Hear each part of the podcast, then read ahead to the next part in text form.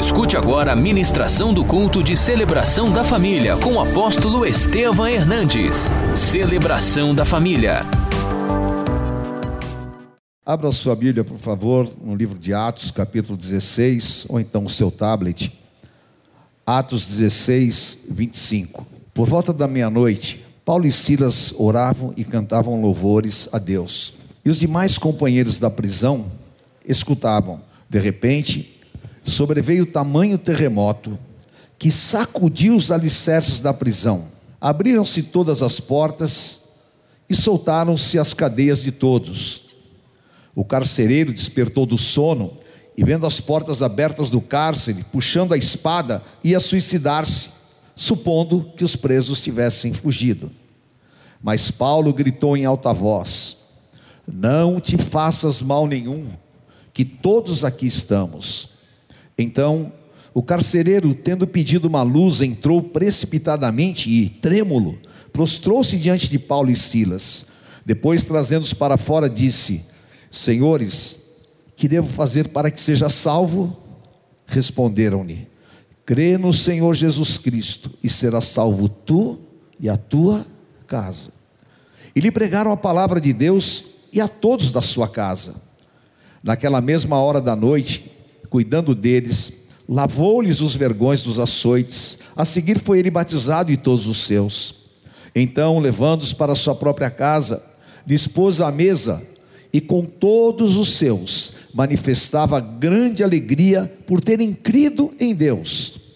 Quando amanheceu, os pretores, que eram tipo oficiais de justiça, enviaram oficiais com a seguinte ordem: põe aqueles homens em liberdade. Então o carcereiro comunicou a Paulo estas palavras: Os pretores ordenaram que fossem expostos em liberdade. Agora, pois, saí e ide em paz. Paulo, porém, lhes respondeu: Sem ter havido processo formal contra nós, nos açoitaram publicamente e nos recolheram ao cárcere, sendo nós cidadãos romanos. Querem agora as ocultas lançar-nos fora? Não será assim. Pelo contrário, venham eles e pessoalmente nos ponham em liberdade. Os oficiais de justiça comunicaram isso aos pretores, e esses ficaram possuídos de temor quando souberam que se tratavam de cidadãos romanos. Então foram ter com eles e o que? Lhes pediram e relaxando-lhes a prisão, rogaram que se retirassem da cidade. Tendo se retirado do cárcere, dirigiram-se para a cidade de Lídia e vendo os irmãos, os confortaram, então partiram. Amém? Curve a tua cabeça, peço que o Espírito Santo fale ao teu coração. Senhor, nós somos privilegiados por poder desfrutar da tua palavra. A tua palavra é viva, a tua palavra é espada penetrante. Fala a cada coração, Pai. Tira todas as inquietações. Dá, Senhor, ó Deus, libertação interior, renovo, e que a tua palavra seja viva. Entre em cada vida. Fala ao meu coração também. Eu preciso da tua palavra. E nós entregamos a Ti a honra e a glória. Em nome de Jesus. Amém. Amém. Glória a Deus, queridos. Dá uma salva de palmas ao Senhor. Pode se assentar, por favor. Quantas vezes você perguntou, por que está acontecendo isso comigo? E quantas vezes você também teve o teu coração entristecido porque você se sentiu injustiçado? Isso é normal e natural de todos nós. Agora vamos ver um homem como o apóstolo Paulo. Ele era um grande apóstolo de Jesus Cristo. E ele foi para esta cidade de Lídia. E ali, ele estava pregando o evangelho e uma menina, que era uma pitonisa, que vivia de adivinhações, era possessa de espíritos malignos. E Paulo expulsa o espírito maligno daquela menina, e ela deixa de adivinhar. E aquelas pessoas que se beneficiavam daquele trabalho dela, denunciaram Paulo e Silas, e eles foram então presos. Foram presos injustamente, e da maneira mais cruel que possa existir, eles foram açoitados publicamente. E açoite era assim, no mínimo 99 chibatadas. E com um tipo de estilete, porque aqueles chicotes tinham três pontas que penetravam na carne. E eles foram açoitados. As pessoas olhando a humilhação deles. E ainda para que as pessoas ficassem mais humilhadas ainda, eles tiravam a roupa e deixavam o homem praticamente de cueca. E ali ele era exposto. Depois de tudo isso, pegaram Paulo e Silas e levaram para uma solitária. E ali amarraram em um tronco. E aquele momento era o momento da grande decisão. Quando nós passamos por lutas, nós demonstramos o quanto que nós servimos a Deus. Porque você pode ter certeza que muitas pessoas desistiram no meio do caminho e foram roubadas do plano de Deus. Por quê? A tua luta não é o que de, de definitivo Deus tem para você. A luta, ela tem um propósito. A guerra tem um propósito. E tudo que envolve aquele momento difícil, nós precisamos olhar com olhos espirituais. Vocês pensam que Paulo era super-homem? Não. Paulo estava ao lado de Silas. E Silas era um discípulo de Paulo. Então, quando eles começam a sofrer, eu imagino que Silas começou a dizer: Paulo, olha o nosso estado, olha como nós estamos.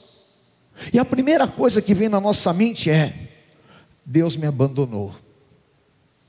Deus me abandonou. Ora, eu estava fazendo uma obra, eu estava trabalhando, eu estava servindo a Deus, e agora eu estou nesta situação. E talvez Paulo falasse, Silas, a nossa leve e momentânea tribulação produz um peso de glória. Paulo talvez dissesse para ele: Todas as coisas contribuem conjuntamente para o bem daqueles que amam a Deus, na vida dos quais Deus tem um propósito. Talvez Paulo estava dizendo para ele: guarda o teu coração, porque eu tudo posso naquele que me fortalece. Fica em paz, porque o Deus de paz vai esmagar Satanás debaixo dos teus pés. Paulo era cheio da palavra, Paulo era cheio do Espírito Santo. Exatamente quando Paulo ele chega próximo à meia-noite, ele estava clamando, orando, e ele então fala para Silas: Será que nós temos força para cantar? Como alguém vai cantar em uma situação como essa? É aquele que tem o Espírito Santo de Deus dentro de si, amarrado naquele tronco, ali caído, chorando. Ele iria viver o Salmo 126. Bem-aventurado aquele que vai andando, chorando, lançando sementes.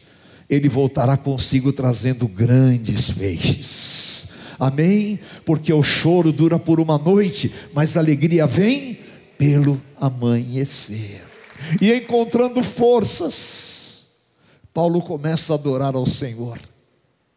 E queridos, há um poder na adoração. Há um poder quando você começa a exaltar ao Senhor. Porque vocês são prova disso que eu vou falar. Quando você se abate, a primeira coisa que acontece na tua vida, você perde forças de orar. Você não consegue mais orar. Quando vem a guerra, você às vezes fica tão triste que até o canto dos outros te incomoda, porque isso é o que o diabo quer, mas em nome de Jesus você vai superar, e você vai se levantar e você vai adorar a Deus. E eles estão ali, o sangue jorrando, uma situação de humilhação e claro, com fome, porque eles deixavam os presos praticamente morrer de fome. Mas está chegando meia-noite, e eu quero dizer para você, querido, a tua meia-noite está chegando. Meia-noite. Eles começaram a orar e adorar ao Senhor, e toda a prisão começou a ouvir: o que, que está acontecendo? Quem são esses loucos que estão cantando? Quando chega meia-noite, a prisão começa a tremer.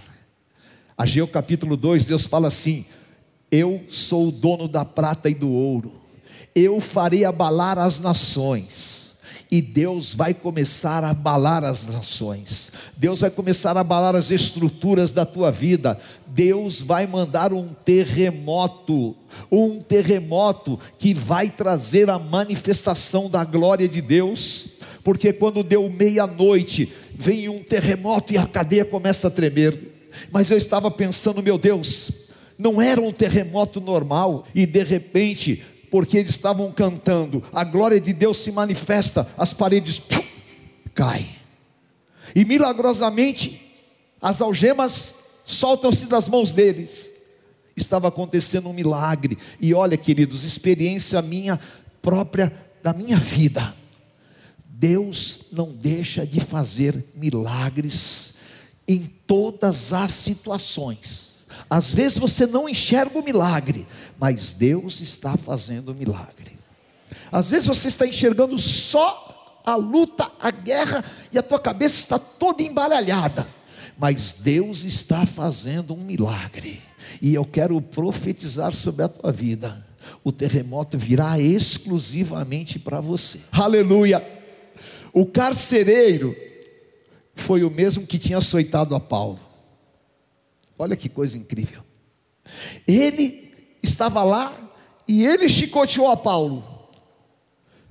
Quando ele entra, ele passou, todo mundo fugiu. Mas Paulo era tão cheio da unção que ninguém fugiu. E quando o carcereiro viu, falou: Esses homens são diferentes. O que, que eles têm? E já foi se ajoelhar diante de Paulo. Paulo falou: Não, você vai se ajoelhar na presença de Jesus Cristo. E ele falou: O que, que eu preciso para ser salvo? Crê no Senhor Jesus Cristo e será salvo tu e a tua casa. Aleluia. Amém. Diga assim comigo: o plano de Deus vai além do meu entendimento. Amém? Não blasfeme, querido. Não murmure. Não reclame Guarda o que eu estou te falando. Não murmure, não reclame, não desista, porque o plano de Deus vai além. Satanás queria o quê?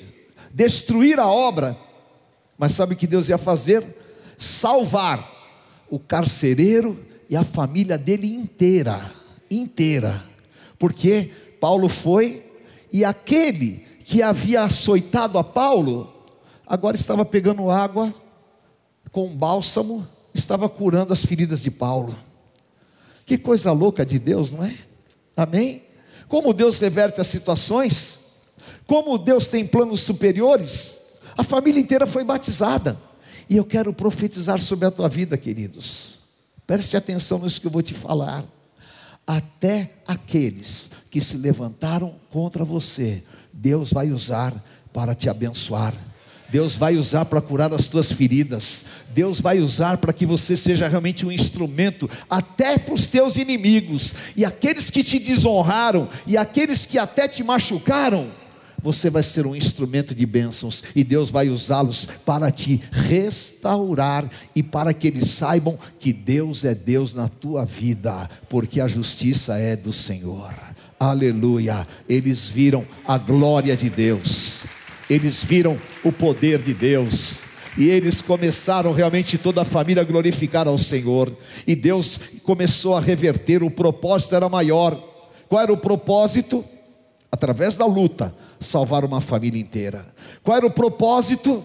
Dar honra aos servos. Porque de repente vem lá os oficiais de justiça e falou: Olha, pode ir embora, pode ir embora. Mas Paulo falou: Não, Deus não me tira de nenhuma luta em desonra. E preste atenção no que eu vou te falar.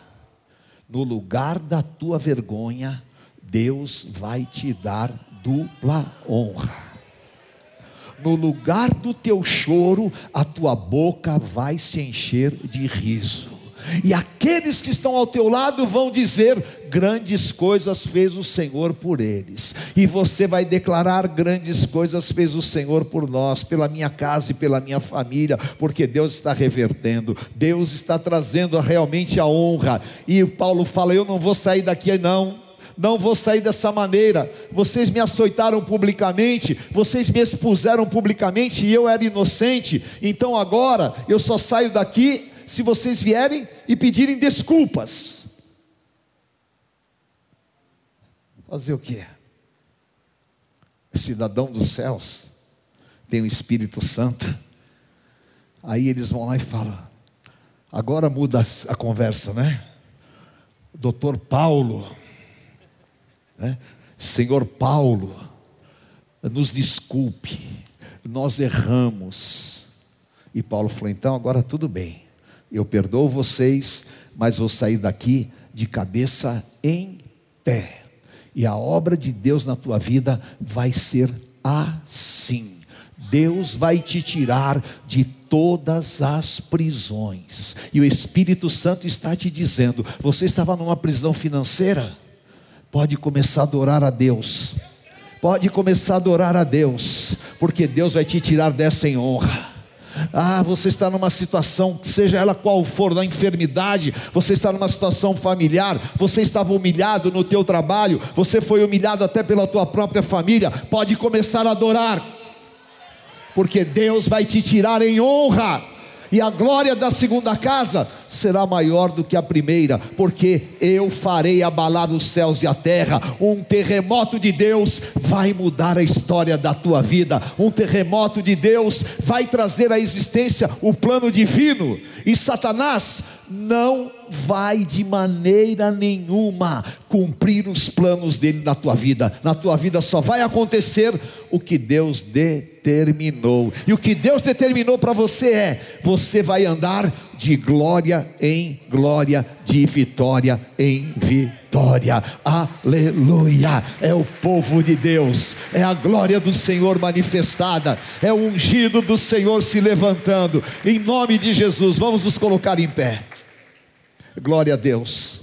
Levante as tuas mãos e diga assim: Eu sou ungido do Deus vivo. Fala, o mundo jaz no maligno. Amém? 1 João 5,19. Diga: O mundo jaz no maligno. Amém? Fala, eu não sou do mundo.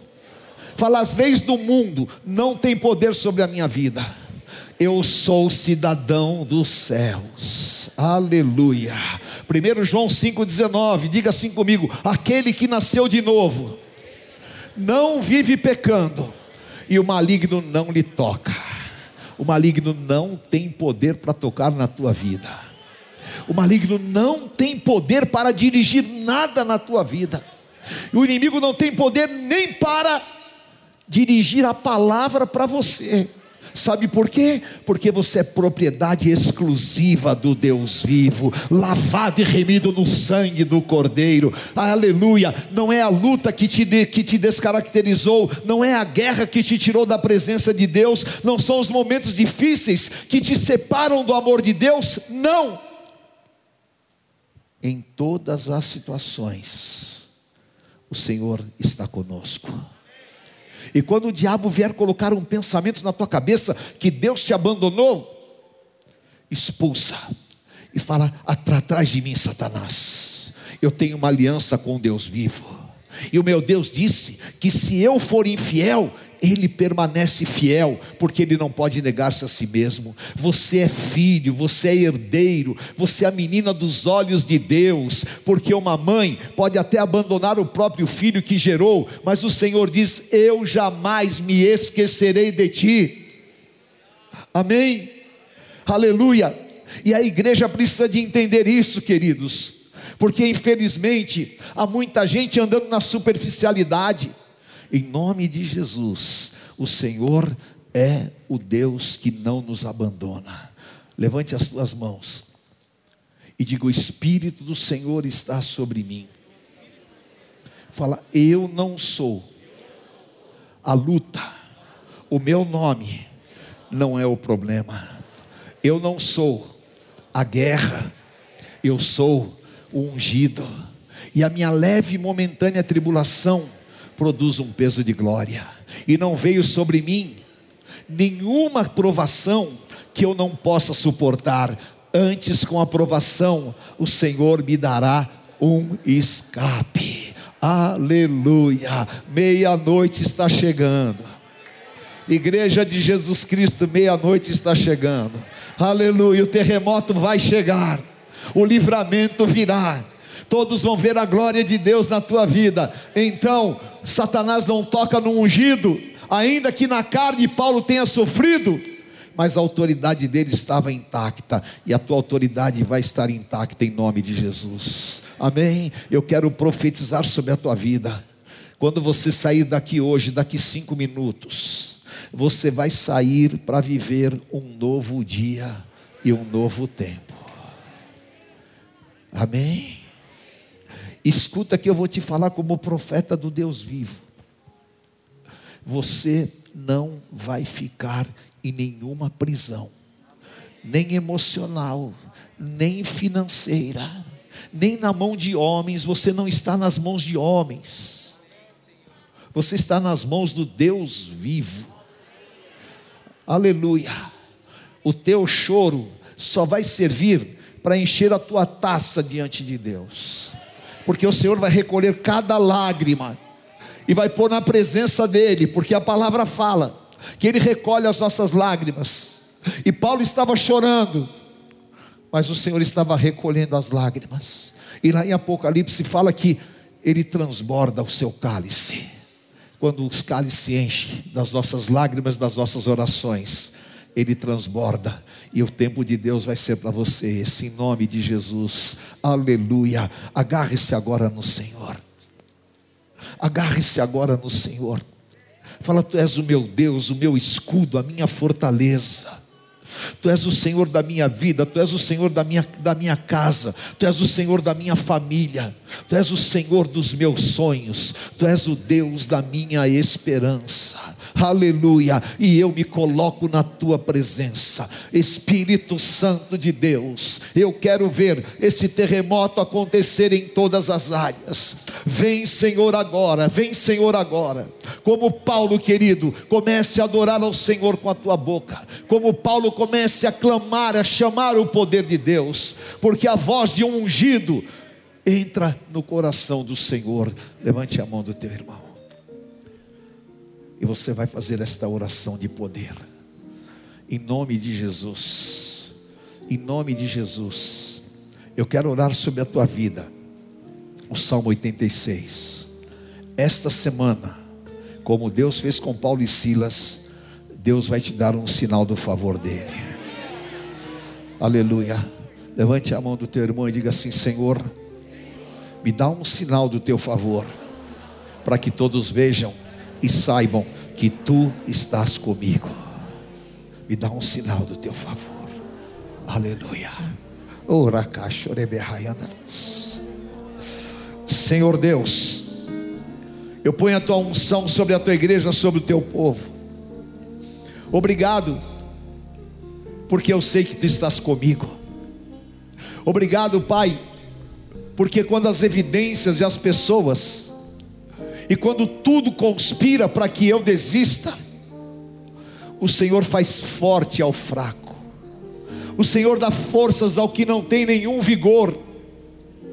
Porque os que esperam no Senhor renovam as suas forças. Por isso, meu Pai, visita o teu povo. Em nome de Jesus, quebra todas as prisões. Nos dá essa fé.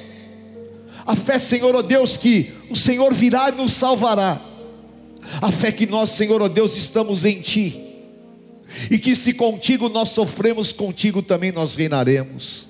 Dá graça, Pai, a cada casa aqui representada aos teus servos. E uma semana de bênçãos e de milagres, amparados em promessas superiores. E que Satanás não ache ocasião contra nós, mas que seja envergonhado na nossa frente. Em nome de Jesus. Aleluia. Diga assim comigo, Senhor, eu te agradeço. E saio daqui restaurado, curado transformado pelo teu poder, crendo que tu estás comigo, que a tua vara e o teu cajado me consolam, que tu preparas uma mesa na presença dos meus adversários, que o Senhor unge a minha cabeça com óleo e o meu cálice transborda. Aleluia! Se Deus é por nós, quem será contra nós? O Senhor é meu pastor e nada me faltará. Deus é fiel. O Senhor te abençoe e te guarde. O Senhor te conduz em triunfo e tu sejas bendito ao entrar e ao sair. Não falte na tua cabeça o óleo desta unção e que a palavra possa ferver no teu coração. Que o Senhor te tome pela tua mão direita e pela fé você possa enxergar um novo dia, um novo tempo. Eu te abençoe e te envio, em nome do Pai, do Filho, do Santo Espírito de Deus. Amém. Amém. Venha hoje mesmo conhecer uma igreja renascer em Cristo. Ligue na nossa central de informações 4003-0512 ou acesse renasceremcristo.com.br. Igreja Renascer em Cristo, uma igreja de milagres.